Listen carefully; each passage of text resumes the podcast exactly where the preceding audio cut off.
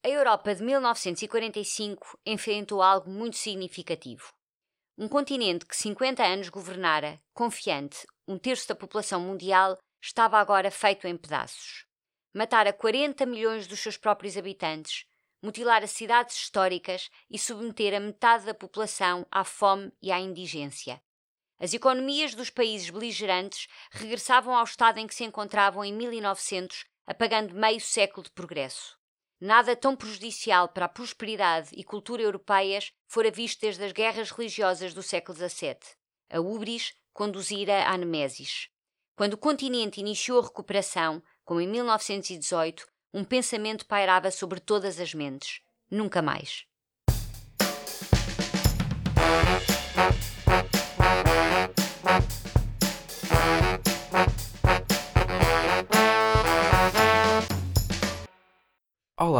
Bem-vindos ao Contracapa, o podcast onde falamos de livros e leituras realizado na Escola Superior de Educação e Ciências Sociais do Politécnico de Leiria. Hoje temos connosco Susana Sardinha Monteiro, docente da ESEX, que traz a sua sugestão de leitura ao Contracapa. Obrigado por ter aceitado o nosso convite. Seja bem-vinda. Começo por perguntar que livro nos traz hoje. Bom dia ou boa tarde a todos, consoante a hora que nos estiverem a ouvir. Eu é que agradeço o amável convite que me foi dirigido. O livro que trago hoje tem como título Breve História da Europa, de Pericles a Putin, de Simon Jenkins. O que levou a escolher este certo? Escolhi este excerto por uma razão. A minha área de estudo primeira é a União Europeia e o processo de integração europeu e um facto histórico decisivo para a criação da primeira comunidade europeia foi a Segunda Guerra Mundial e a destruição provocada pela Segunda Guerra Mundial, que fez claramente os líderes de então perceber a necessidade da mudança e de alteração de mentalidade por comparação com o final da Primeira Guerra Mundial. E, portanto, a Segunda Guerra Mundial constitui aqui o factor histórico decisivo para a criação da primeira comunidade europeia, a SECA, em 1951, que evoluiu para a atual União Europeia. Portanto, esta é a razão que me levou a escolher este excerto que ilustra bem a destruição da Europa no pós-Segunda Guerra Mundial. Pode descrever-nos o que trata a obra? Esta é uma, uma uma obra um, muito interessante para quem gosta de história, mas não é um perito um, nestas matérias, portanto, deixo isso para os historiadores, mas alguém que gosta muito de história e que percebe que tudo o que acontece nos dias de hoje tem uma razão, tem um fundamento e a história está lá para, de vez em quando, nos dar assim um choque de realidade e para nos fazer perceber que os indícios estavam lá, que nós muitas vezes é que não os vemos, não os analisamos com olhos de ver. Portanto, para quem gosta de história, sem ser uh, um verdadeiro especialista e gosta desta contextualização para percebermos a atualidade e o presente, acho que é um ótimo livro. E o que me levou a comprar este livro e a lê-lo foi precisamente também no âmbito de uma sugestão de leitura de um programa da televisão que eu vi esta referência e que uh, tentei comprar o livro. Foi difícil, mas foi essa a razão. E tentar aqui encontrar as justificações numa outra perspectiva de alguém que não é da área do direito e que olha para estes factos e para este processo de integração, neste caso com outro olhar. Foi essa a razão. Esta pergunta já está quase respondida, mas por que este livro é tão especial para si? Eu poderia, obviamente, ter escolhido muitos outros livros, romances. Um, este, na altura, quando me foi dirigido o convite, tinha acabado de comprar este livro. E, portanto, a primeira coisa que eu disse quando me endereçaram o convite e me perguntaram que livro quer falar, eu disse logo: vou falar sobre o último livro que comprei. Um, é uma eh, visão da história um, da Europa, o próprio nome indica uma breve história da Europa, portanto, estamos a falar de 350 páginas para abordar séculos de história que começam aqui em 2500 a.C e, portanto, 300 páginas implica uma visão mais ligeira da história, mas acho que nos dá aqui eh, bons sinais, bons indícios, inclusivamente para o momento terrível que nós estamos a viver atualmente, eh, com a guerra a chegar novamente ao coração da Europa. A quem aconselharia esta leitura? A todos. Todos interessados pela Europa, pelo mundo, todos que tenham interesse em perceber o passado e em perspectivar o futuro, todos aqueles que pretendem ter conhecimentos mais concretos sobre, eh, principalmente, e aqui vou-me focar neste período pós-Primeira Guerra Mundial, portanto, uma história mais atual, um passado mais recente, e nesse período todos os indícios estavam lá para, repito, este momento trágico que estamos a viver. Se tivesse de imaginar um cenário ideal para esta leitura, qual seria? O atual, o momento atual que estamos a viver.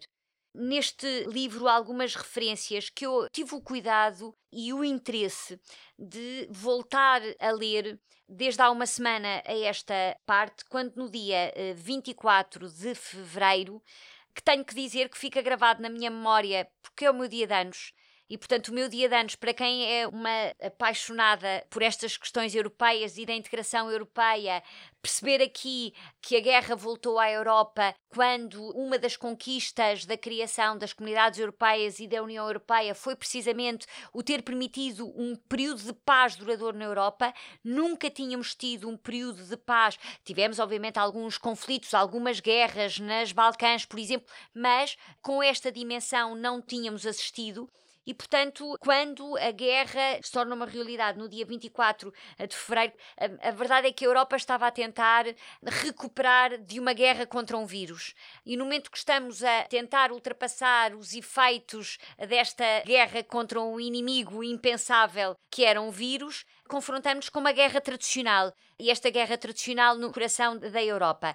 Tentando não fugir a qual é que seria o momento ideal, é o momento atual para tentarmos perceber e relembrar que todos os indícios ali estavam. Nós é que não os vimos, os líderes políticos é que não o viram, porque, muito preocupados com a questão económica, minimizaram a questão política. Relembro aqui duas ou três passagens, desde logo quando eh, do final da Primeira Guerra Mundial e da assinatura do Tratado de Versailles, que estabeleceu os termos da paz, lembro-me que os eh, delegados das potências vitoriosas que se reuniram em Paris para assinar o Tratado de Versailles estabeleciam que se juntavam para encontrar uma nova ordem para a Europa, preparando a paz eterna. Este era o pensamento no final da Primeira Guerra Mundial. Referia-se que a Primeira Guerra Mundial tinha sido a guerra que iria acabar com a guerra e que seria inconcebível que algo semelhante pudesse ocorrer de novo este era o pensamento e estou a ler aqui certos do livro. A verdade é que no certo que acabei de ler no início uh, se referiu mais uma vez que o impensável aconteceu e que algo pairava sobre as mentes, é que a guerra nunca mais. E termino aqui com uma passagem do epílogo do livro em que Simon Jenkins nos questiona se a Europa terá encontrado a paz. Refere o autor no entanto, continuo intrigado com uma questão final. Se algo no passado meio século poderá indicar se a Europa terá encontrado a pedra filosofal da paz. Termina praticamente o livro com esta referência. A verdade é que hoje percebemos que não, que os 50 anos de história não nos ensinaram grande coisa e a guerra voltou com tanques igualmente destrutiva, igualmente mortal, como a guerra que assolou uh, o continente e o mundo dois anos antes, a guerra contra o vírus. Interessante também aqui perceber que foi precisamente em 1945, em Alta, na Crimeia, que Roosevelt, Stalin e Churchill deram os primeiros passos daquele caminho percorrido para tentar estabelecer alguma via para a paz na Europa. E, portanto, aqui a Crimeia, como sabem, que hoje é uma das regiões que levou um, o conflito que iniciou e a guerra entre a Ucrânia e a Rússia logo em 2014. Portanto, temos aqui neste livro alguns desses uh, indícios. A verdade é que uh, no período pós-Segunda Guerra Mundial o panorama mundial mudou. De uma Europa que era uma Europa dominante, passámos a ter e emergir a nova potência, os Estados Unidos, e em vez de uma Europa, uma Europa transformou-se em duas Europas. E chama a atenção aqui também para um, uma expressão que achei um, que é sintomática quando novamente temos o perigo do nuclear à porta. Simon Jenkins escreve que a Segunda Guerra Mundial acabou num de obscenidade humana com as duas bombas atómicas lançadas sobre Hiroshima e Nagasaki. Portanto, a guerra acabou num acto de obscenidade humana, mas acabou. E hoje é importante percebermos isto e relembrarmos este facto quando temos novamente alguém na Rússia, a maior potência nuclear do mundo, não sabemos se disposta a tudo, mas em que o nuclear volta a assumir outros contornos. Portanto, o, nuclear não ao serviço da paz, mas o nuclear ao serviço da guerra. E se me permitirem só aqui ler uma outra eh, passagem que determinou no momento em que o senhor Vladimir Putin sobe ao poder na Rússia. Refere-se aqui, em 1999, um já doente Yeltsin designou um antigo diretor do KGB de Leningrado, Vladimir Putin, seu sucessor. O contraste era total. Putin simbolizava o epítome de um duro aparelho da época comunista. Este antigo oficial dos serviços secretos não tinha tempo para as subtilezas da democracia, mas uma apurada necessidade de restaurar o orgulho russo. Divulgou imagens suas em que montava a cavalo, caçava de tronco despido. Uma corte de oligarcas garantia-lhe que assegurava tanta riqueza no exterior quanto para si próprios. A política de Putin, endossada em eleições cada vez mais fraudulentas, não mencionava direitos civis nem economia de mercado. Era populista e nacionalista e apenas prometia reabilitar a integridade e autoconfiança russas. Os opositores foram subornados, detidos ou assassinados. O Ocidente ter-se sentido em condições de fazer humor e atormentar Yeltsin, mas enfrentava agora um czar de um Estado machista. Que a economia russa estivesse debilitada era irrelevante. As ditaduras prosperam na pobreza.